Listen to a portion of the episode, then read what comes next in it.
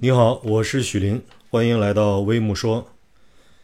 我特别反对一句话，叫“忠言逆耳利于行”。什么叫忠言呀？就是说的不好听呗，就是指出了别人的缺点，美其名曰在帮助别人进步呗。我不认同这句话，因为我认为人类的本质就是渴望欣赏，一定要赞美别人。一定要不断的去赞美别人。如果你作为一个单位领导，你一定要由衷的赞美你的下属。你都不用给他涨工资，因为他在你的领导下，在你的欣赏和赞美下，他的心情愉悦了，他会更有效率的工作。如果你想让你的员工进步，你就去发现他身上的优点和长处，并且匹配给他他善于去做的工作。然后不断的认可和赞美他，他就可以把工作干得更好。如果你不希望这个员工好，你就去发现他身上的短处，并且告诉他，让他不断的去改变。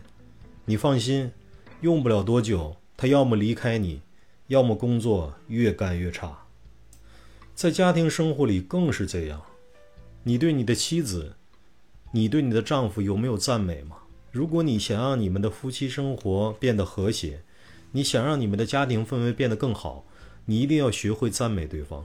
我举个例子，比如说某一天我下班回家，看到我老婆给我做了一桌丰盛可口的饭菜，我二话没说，拿起饭碗，端起饭菜就吃，并且打开电视一边吃一边看《乘风破浪的姐姐》。这个时候我老婆会怎么想？我老婆一定在想，这顿饭我算是喂了狗了。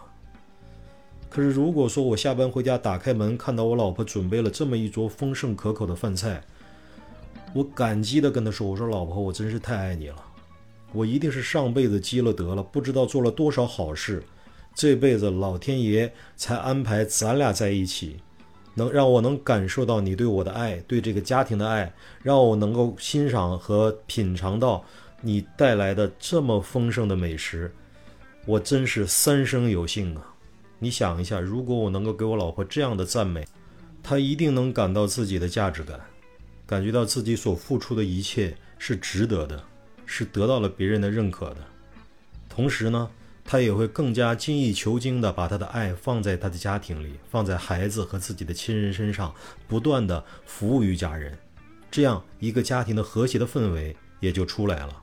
反之，我有我的优点，我有我的长处，我也渴望得到我妻子、我爱人对我的认可和赞美。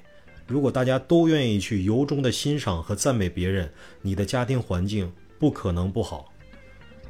我一再对我的孩子说：你在学校里，你在为人处事当中，你一定要学会欣赏和赞美别人。如果你懂得了赞美别人，你一定能有一个非常良好的人际关系。而很多人。在对待自己孩子的时候，他更多的是看到自己孩子身上的缺点，不断的去要求孩子纠正他的缺点，不断的指出孩子的短处，他希望孩子越来越好，并且报以爱的名义来指责孩子。你放心，在你这样的要求下，你的孩子不但不会变得越来越好，还会变得叛逆。他所希望的就是早一天能够自立，早一天。头也不回的离开你，所以一定要由衷的赞美你的孩子，赞美他的勇敢，赞美他的每一丝一毫的进步，赞美他待人接物的种种好处，而不要看他身上的缺点。谁又没有缺点呢？你想一下，我们自己身上是不是有着很多的缺点？我们自己知道吗？我们自己是清清楚楚的知道我身上的所有缺点的。我不需要别人一味的来指责和告诉我，我需要的是别人对我的欣赏，别人对我的赞美，这样我才能更好的发挥我的长处。我也知道我的缺点，我会自己想办法去弥补，不需要别人一味的告诉我。